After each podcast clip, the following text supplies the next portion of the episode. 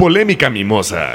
¿Por qué te buleaban? Porque venía yo creo que de un pueblo. O sea, se te afloraba lo poblerina. Yo creo. Chale. Todos queremos poder. Pero a veces puedes conseguir poder con dinero. Pero tal vez tienes dinero y no llegas al poder, ya sabes, es como... Ah, eso sí, ponen fillers y Ah, madre y media. ¿Por qué es tanto pedo tener una arruga? Pues porque te dice que estás grande. Sin jeta, pero sin arrugas. Hoy no podemos no estar en chinga. Si no estás en chinga, puedes ser catalogado como un huevón.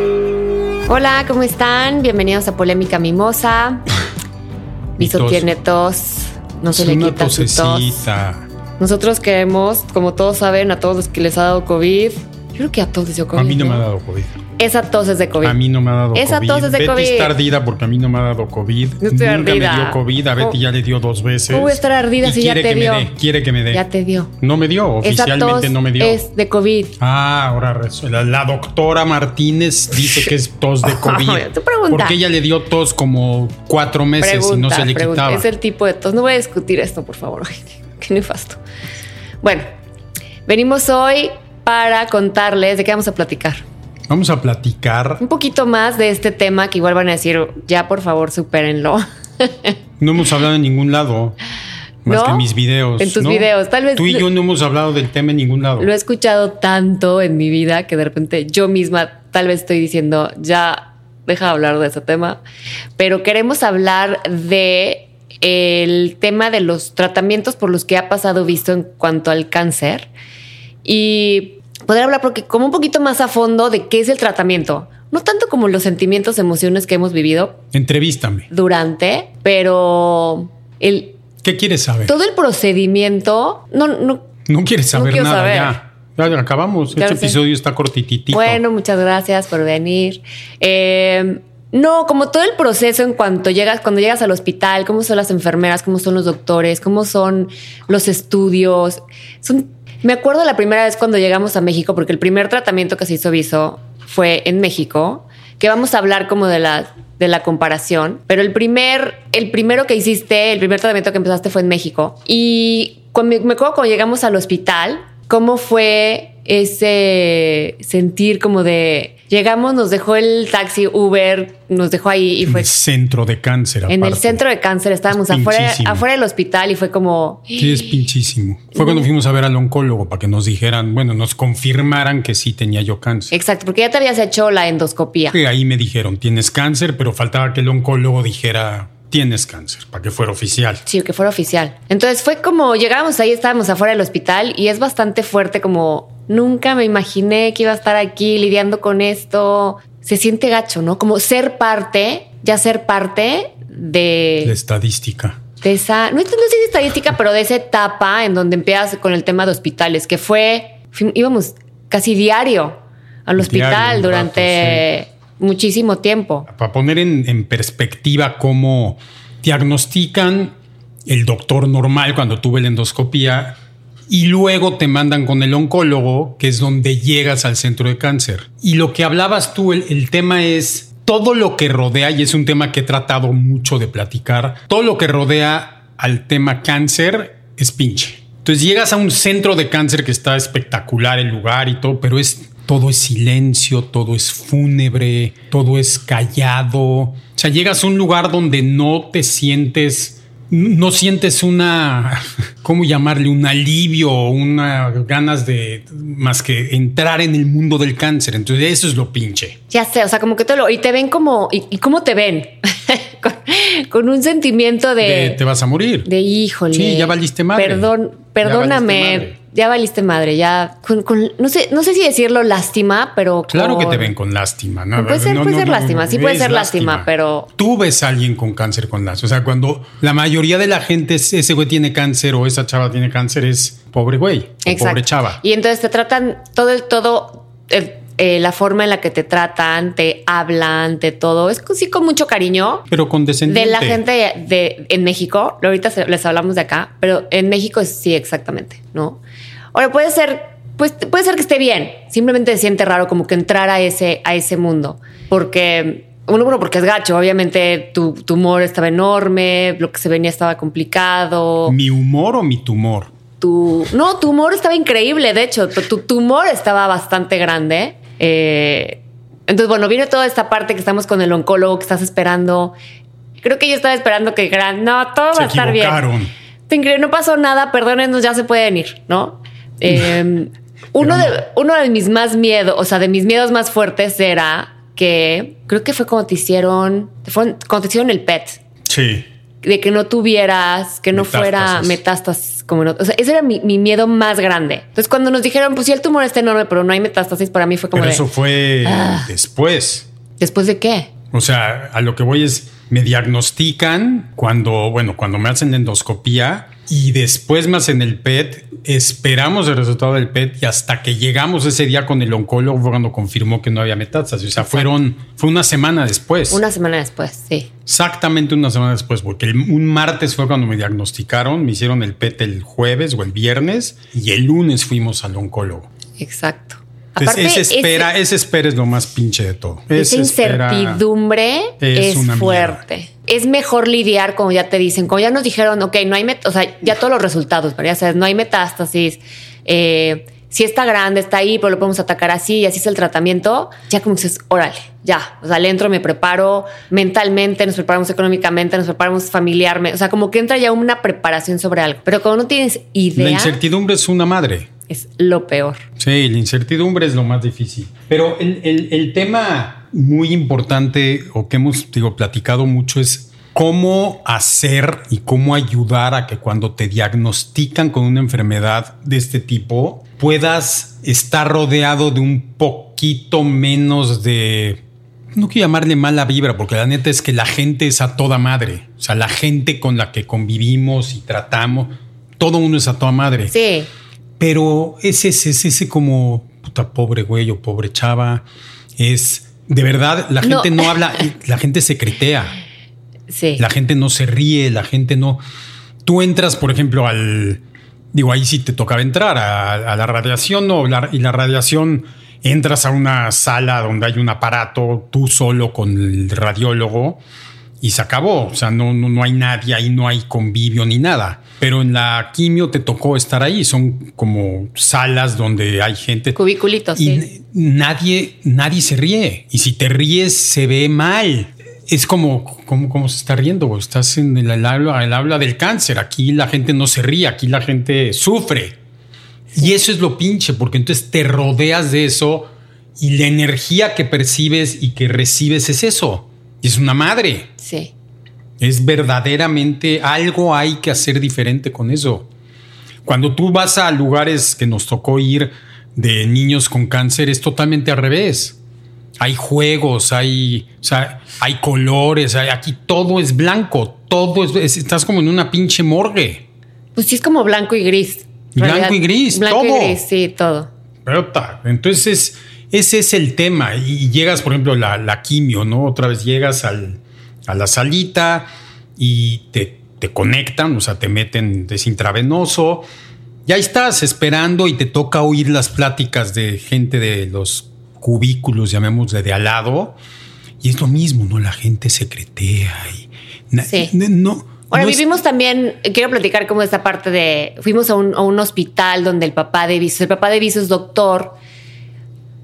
Tuvimos Mucha suerte. Un chingo de suerte, ¿ok? Esto es, como... Un chingo es muchísima. O sea, muchísima suerte poder entrar a un hospital donde el papá de Viso que estuvo trabajando en ese hospital eh, lo conocían, tenía doctores. O sea, para mí y Yoli también.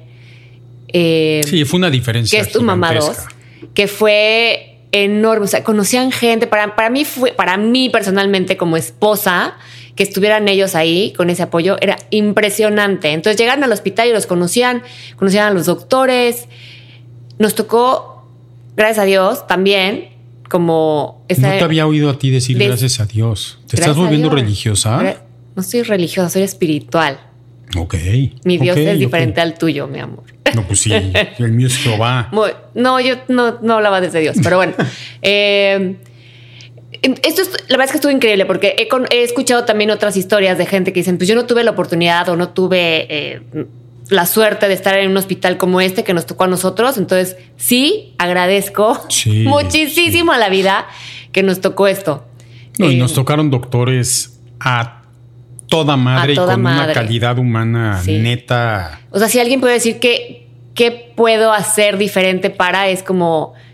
Por eso luego también la gente recomienda doctores. de, te recomiendo un doctor Sí. para esas recomendaciones de doctores porque se hacen como una gran, gran, gran diferencia. Que se conozca al doctor. Y tú que vienes de familia de doctores, para mí eso fue lo mejor Sí, fue una que me diferencia tocó. enorme. Sí. Porque ya que estuvimos acá y que tuviste un segundo tratamiento, ya no me tocó. y estuvo rudísimo, la verdad. Eh, Lo que pasa es que aquí, aquí, digo, nomás para poner en. en, en- Porque en te o sea, allá entras en un mundo que no, no conoces nada, no entiendes nada, no entiendes términos, no entiendes, están diciendo, te van a poner una medicina que ni sabes qué es, pero te está diciendo el doctor, entonces me la pongo o no me la pongo. Eh, Nosotros recibíamos todo ya filtrado por mi papá Yoli. Sí. O sea, no teníamos que investigar ni ponernos a averiguar porque ellos ya conocen, ya saben. Entonces, sí nos quitaban el peso de tener o tratar de entender lo que estaba pasando. Oye, Exacto, el tipo de porque- tumor, el no sé qué, el tipo de cáncer y probabilidades. Güey, ellos ya veían, o sea, tú y yo en realidad nos metimos en el tema de, de- de yo estar bien. de sanación, sí. Sí, de pura sanación. Y, y sí es una diferencia enorme. Cañón. Digo, aquí nos tocó vivir ya en Estados Unidos, cuando me encuentran una recurrencia en diciembre, me dan tratamiento en enero y a las cuatro semanas del tratamiento me carga la fruta por completo. Y aquí el doctor te ve cuatro minutos, te dice, te vamos a hacer esto. Muy buena onda el doctor, todos, pero, pero ya, o sea, te Es como mucho más frío, mucho más estructurado, mucho más como En serie. by the book. Pum, pum, pum, pum, Pum, pum, pum. Exacto. Entonces, sí, el doctor a toda madre, la verdad. Muy buen doctor hasta ahora. El radiólogo también me cayó súper bien. Pero son muy formales. Hay una formalidad muy fuerte. No, y no puedes tener acceso a ellos. No, hay para nada. O sea, día Fuera se- de tu consulta de tres minutos, no hay. Y cuando digo tres minutos, no estoy exagerando. Y Que siempre exagero. y Viso se sintió por lo menos, bueno, varios días, pero u- como uno en específico quiero platicar, donde tenía muchísimo dolor, donde pues le escribes, o sea, si tú hablas, es como, ok, tienes cualquier emergencia, 911 y vete. a una 911 y vete a, a- a urgencias. That's it. O sea, no hay como de qué hago, qué puedo hacer. Y al otro día hablas, si te aguantas el dolor, te tomas pastillas, porque aquí te regalan las pastillas casi, casi. Ese es otro tema. Eh, entonces te tomas una pastilla, aguantas el dolor, pasas la noche, hablas al otro día, me siento fatal, quiero hablar con el doctor y te comunican a la enfermera. Y es una emergencia, le vamos a escribir al doctor y a ver qué nos dice. Y regresan y te dicen, ah, ya te mandamos otra pastilla. Otra pastilla más. Ve, ve por la pastilla a la farmacia. Si de- vieran la cantidad de pastillas que me recetaron en esas semanas que estuve jodido, tengo ocho botes diferentes de medicinas. Exacto, Literal, o ocho más. botes. Sí. Náusea, medicina, esto, medicina, esto, medicina. Y como me dio de todo, De me daban medicina para todo. Y ya sé. Y en, y en México no. de medicina. En México no.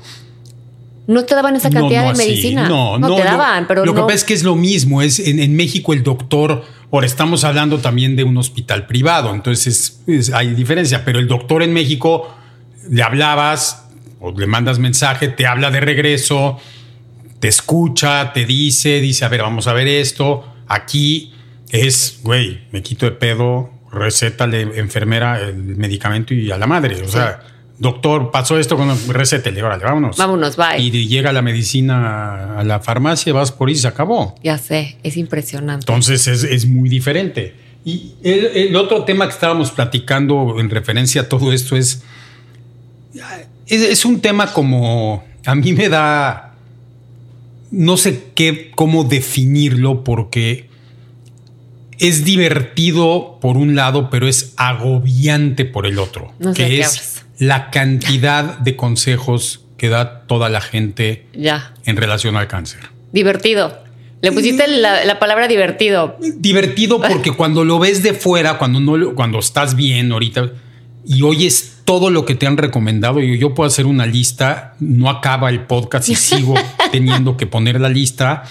Y es desde tómate veneno de rata, güey, hasta vete a a un viaje a la luna para agarrar polvo cósmico. Güey, neta, es increíble la cantidad de madres que te recomiendan. Es impresionante, la verdad. Y todo mundo tiene una recomendación. Ya está de hueva. Es bien difícil que tú, si comunicas como yo, que comuniqué abiertamente que tenía cáncer, que alguien poca, o sea, si dices, oye, a ver, de cada 10 personas que le dices o que saben que tienes cáncer, ¿cuántas te dicen, güey, ojalá estés bien? ¿Y cuántas te recomiendan algo? Ocho te recomiendan algo y dos te dicen, güey, que estés bien. Y de esas ocho que te recomiendan, cuatro son cosas que dices, madre mía. Dos son de, todo. Es de alguien a que le pasó a su pariente. Y, y el problema que hay es que obviamente no tienes ningún detalle de lo que está pasando, ni el conocimiento, pero tienes la buena intención de querer ayudar. Entonces tú como recipiente de esa ayuda o ese consejo, fuera de broma, y lo digo abiertamente, no sabes cómo tomarlo, porque es qué buen pedo que te lo están dando, pero güey, ¿de qué estás hablando? De, o sea, madre mía, güey, la alimentación ahorita, una vez lo dije, si yo hiciera todo lo que me recomendaron comerme y tomarme y todo, yo creo que ya me hubiera muerto, güey. ¿Por? Pues la cantidad de madres que me hubiera metido.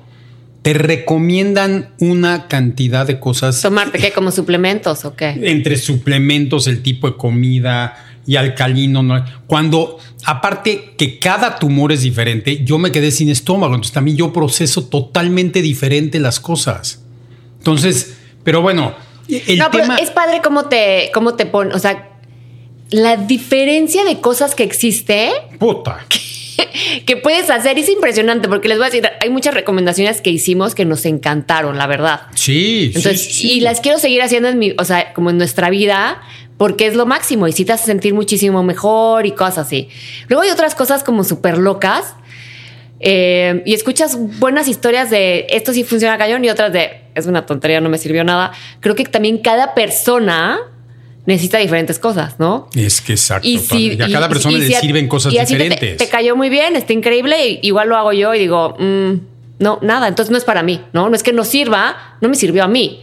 Eh, Ahora, te voy a decir una cosa, aunado a lo que estás diciendo, también tiene que ver el momento y la situación. A mí cuando fue el tumor grandote y lo que se veía horrible y todo, meditar y el tema energético me ayudaron un chorro.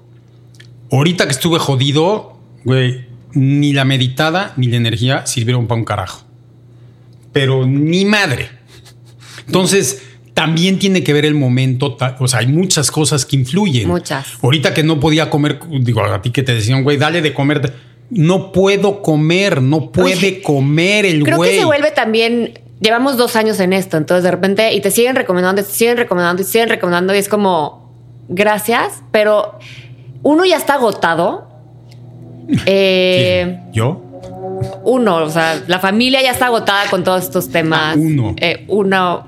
Y luego empiezan a decirte este tema de cuando digo, oye, es que Viso no puede comer. Y es, ya, híjole, dale. Consomé de pollo. Consomé de pollo. No puede comer. es como, sí, obviamente. Pero no puede comer. Pero, ¿qué le das de comer? Dale más, dale más verduras, dale más fruta, dale más. ¿En qué, chingados momento te dije que no, no hay nada en la casa y que no le preparo o no le hago o no? O sea. Por tu ¿eh? culpa no podía comer. O sea, ¿eh? Exacto, no podía comer por tu culpa. ¿De qué hablan? No me dabas verdura y fruta. Pero ¿por qué no le das este más jugo de apio? ¿no? Cosas así, estoy inventando, pero era como, no quiero decir exactamente qué me decían, pero era como... No, y cabe aclarar que aquí estábamos solos, ¿eh? Es que no, e-, que no hay comida en la casa o no sé. Sí, no, cuando digo no podía comer es no podía comer. Lo que pasa es que a veces se oye como, güey, ¿cómo no va a poder comer? No podía comer, no comí tres semanas. Sí, está muy irritado todo el, todo el, intestino. el intestino, sí. Eh, entonces, no, y tenía náuseas, o sea, como se le juntaban muchas cosas, este, este tema de eh, irritación, náusea, vómito, diarrea, dolor, constipado. todo te dio, te dio todo. Te dio todo al mismo tiempo y eso fue lo que hizo que te sintieras tan mal. Bajaste muchísimo de peso.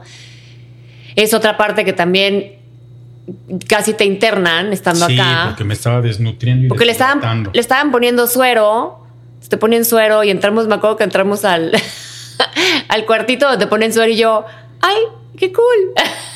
Sí, Betty ya quería, Betty, de esos bares de que te inyectan, que vas ahí en Las Vegas y te ponen vitamina, sí, ya quería Betty Y yo, yo dije, y a la familia no le pone porque también necesita. Pero, pues estaba, o sea, se veía como muy pro. No, de, de cosas, fíjate, rescatarles de todo esto es, uno, admiración total a la gente que atiende en los hospitales en temas de cáncer. Neta, mis respetos. Y lo que te había dicho, el 97% son mujeres. En México y acá. Y acá. es rarísimo en el staff, al menos de oncología, ver hombres. Rarísimo. En toda la parte de aquí de Estados Unidos, eres radiólogo, un radiólogo en México era un radiólogo, uno que otro, pero todos los demás en la quimio, en las salas de quimio. ¿Por qué será, eh? Todos son mujeres. O sea, será como, la mujer es como mucho más caring. Caring. Como... No, y, la neta, digo, lo hemos platicado tú y yo, es, es, más bien hecha también. Es más bien hecha. O sea, tú no puedes, tú no puedes tener a un. Pero igual y si hay más hombres que tendrías. lunes, que el lunes falte un güey porque se puso pedo el fin. Si hubiera más hombres, igual sería lo que más divertido. Sería más divertido, estaría echando desmadre. No, pero no, pero fíjate, no, es que no. Ah, siempre lo dices. Sí, pero a ver, las enfermeras todas a toda madre, de verdad me tocó gente lindísima, allá y acá. Pero, y el caring que tienen, o ese cuidado es padrísimo, pero el ambiente es lo que es, es, es, es gacho, que es la otra parte, es cómo hacerle para que cambie esa parte. O sea, cómo poner música. aquí en, la radio, en las radiaciones de acá, sí ponían música la chava y el cuate. Mm, y si es diferente. Estar acostado en la pinche maquinesa y estar oyendo una canción está padre. Sí. Allá. Te distrae, sí. allá duraba 20 minutos la radiación y los 20 minutos lo único que oyes es la máquina y silencio.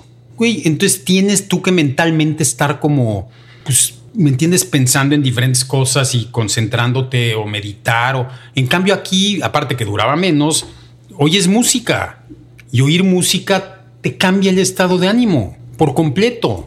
Sí. Ojalá se pudieran hacer más cosas, pero me imagino que es por un tema de yo creo que es un tema de tradición, no. Yo, tradición, ¿tú crees? Yo creo que es como es como es como es. Son de esas cosas que son y pues no le muevas. Y ya. Pero hay que cambiarlas. Y la otra es esa parte de la, digo, como, como, como moralejas, ¿no? Pero es cuando tengan una situación de, de enfermo, alguien cercano y todo, creo que la mejor manera de ayudar es constantemente estar cerca en el tema de eso, estar. estar cerca de aquí estoy. Tampoco es por otro lado, y son es recomendaciones, no es ni juzgar, es tampoco es padre el pues yo no, no, no, no quiero molestar y entonces no preguntas nunca cómo va la persona. Porque te aleja, o sea, te sientes que no está cerca. La gente que te está constantemente como, ¿cómo vas? El de eso, ¿cómo vas? ¿Cómo te sientes? Ayuda muchísimo. Eso ayuda muchísimo. En mi cabeza es, si no te piden consejos, no lo des. O dalo muy, oye, si te late, a mí me tocó esto, punto. Sí. No trates de meter tu experiencia de cómo te fue a la otra persona, de tienes que ir a ver a tal, no te hagas esto. Tenemos que aprender. a ver a no sé dónde, no, güey. Tenemos que aprender a escuchar, porque tengo una amiga que a su papá le dio, le dio cáncer igual y entonces platicando con ella, o sea, el saber escuchar, porque no vas a seguir, ah, le dio cáncer, mira, haz esto y es, porque yo ya tengo experiencia, ¿no? Y es como, no. No, y cada cáncer es totalmente diferente. Con toda nuestra experiencia, no, no me atrevería hoy a llegar a decir, oye, es que este tiene cáncer y yo diga, ah, ya, no, no, no sé, perdón, no. ¿Qué buscas? ¿Qué quieres? ¿Qué sientes? ¿Qué? Y te va diciendo, porque me acuerdo que al, al, al papá de Gaby le recomendamos a la sanadora. Pero porque ella platicó como de está en esto y fue y vio esto y está haciendo. Entonces, como que dices, ah, oye, si estás en eso. Hay que saber escuchar. Yo tengo a esta persona que igual te puede ayudar. Hay que saber escuchar. Hay que saber escuchar y saber. Y hay que entender que la, la, gente que está pasando por esto, en este caso el enfermo y la gente más cercana, pasas por momentos muy malos, momentos normales, momentos... Entonces, la mejor manera de ayudar al enfermo y al, al círculo cercano es estar. Es saber que alguien está pendiente de ti es muy Sí, padre. saber cómo vas. padre. ¿Y en qué te puedo ayudar? Y aquí estoy para cuando quieras hablar, ¿no? Exacto. Que luego a mí me decía mucha gente de aquí estoy para que. Y yo decía, pues, y yo pensaba, pues no te quiero molestar yo con mis dramas, ya sabes. Pero luego decía, pues con un mensajito de, pues hoy no me siento tan bien. Y entonces te digan, ay, ¿qué quieres ir a tomarte un café? ¿Quieres ir a.? Y ya Esa es la eso. mejor ayuda que hay. Y ya con eso. Ya. Ah, güey. Yo creo que es Ah, todo por hoy. ya nos alargamos, tuvo de huevo este, Este, episodio. bueno, es para que con todo serio, está de guapa, Bueno, ¿verdad? pero es para platicar un poco lo que pasó y había que sacarlo. Exacto, ya lo sacamos de ya lo sacamos, ya no tenemos que pecho. volver a hablar de este pedo, como se acabó. Se acabó. Ya si quieren consejos, no nos busquen. no tenemos ni idea qué pedo, no sabemos. Creímos que ya sabíamos, ya me está cargando la fregada, o sea que vale madre todo lo que dijimos. Pero si buscan a alguien con quien hablar y echar desmadre y pasársela podemos- bien, Podemos hablar un madral del tema. háblenos. Eso sí. Besos. Bye. Bye. Polémica Mimosa.